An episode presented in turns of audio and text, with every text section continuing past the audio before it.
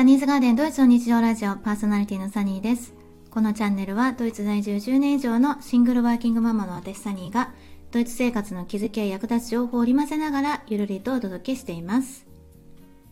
早いもので2024年が1ヶ月を過ぎようとしておりますが皆様いかがお過ごしでしょうか？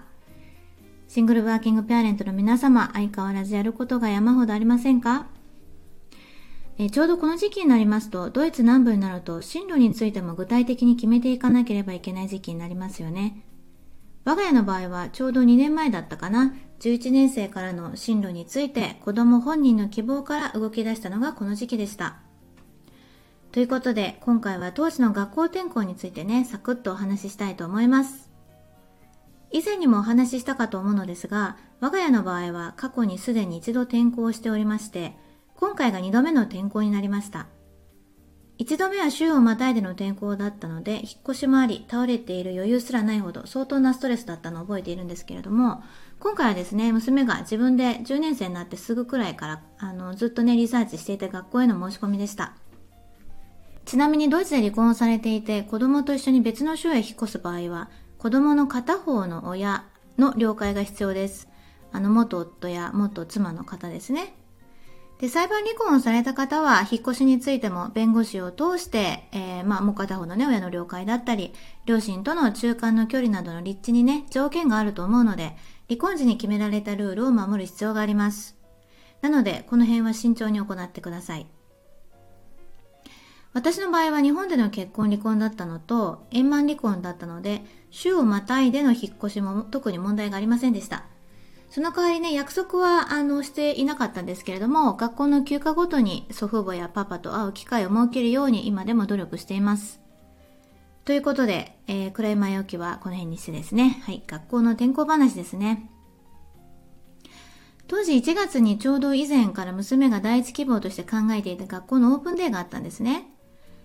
で、転校についてもその当時のクリスマス前あたりから冬休み中もずっとリサーチしていたのもあって、オープンデーのね、予約に間に合いました。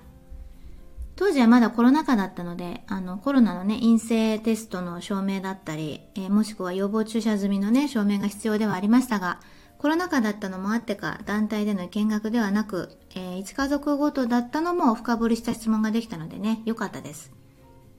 11年生からでも、あの、プロベタークっていうのかな？お試し入学みたいな感じで、えー、1日とかね、2日とか学校に来て授業を受けることが可能です。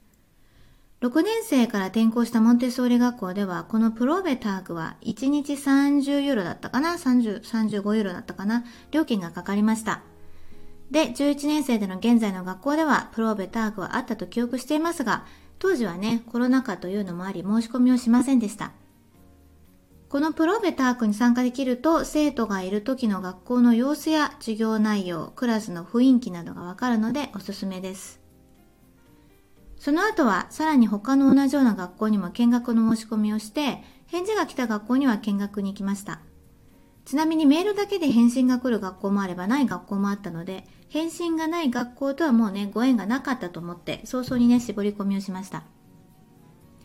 第一希望の学校が私立校だったっていうのもあって、学費を算定するのに保護者の財務状況を提出する必要がありました。えー、この辺はね、会社員など、あの、毎月給与振込がある場合は、えー、過去3ヶ月分の給与明細や、その他の収入証明のみで完結に済みます。私のように個人事業主の場合、過去2年分の確定申告書が必要になります。我が家の場合は学費サポート制度にも申し込みをしたかったので、2年分の確定申告書に加えて、2年分の事業用銀行明細書と家計簿のね、提出が必要でした。家計簿は、あの、諸々の生活費に加えて、え毎月引かれる家賃や各種保険代の他にも、年1回や2回払いしているものも含めて、Excel で表にして1、2年分の家計簿を提出しました。シングル家庭ではなくても、将来お子さんの進路選択によっては、教育費にお金がかかる場合もあるので、事業主ではなくてもね、すぐに出せるように管理しておくといいかもしれません。えー、余談なんですけどね、ドイツの学費算定の際や銀行口座開設とかでもそうなんですが、申込書の自分の交際ステータス欄がね、結構驚くんですよ。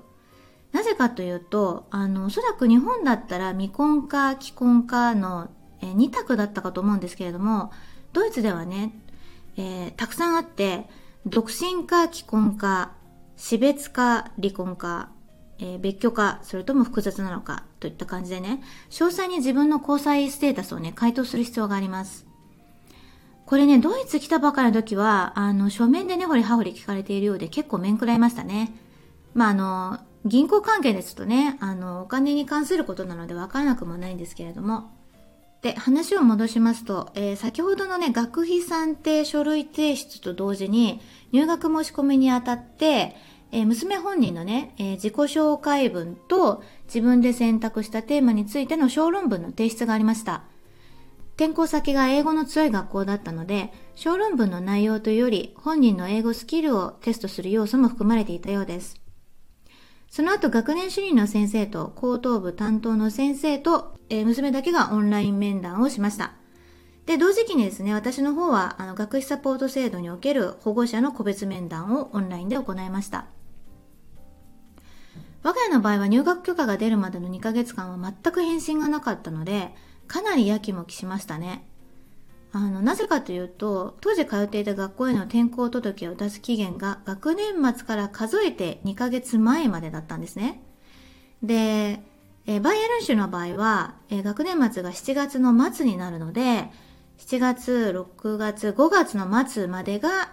えー、転校届を出す期限だったんですね。結局、転校先の学校から入学許可をもらえたのが締め切り2週間前で、ギリギリ間に合いました。ということで、あの、もしね、今後お子様の、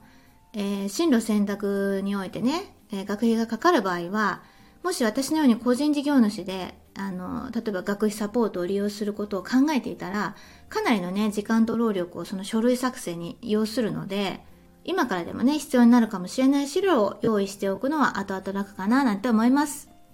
はい。どなたかのご参考になれば嬉しいです。今週もここまでお聴きいただきありがとうございました。それではまた次回、チュース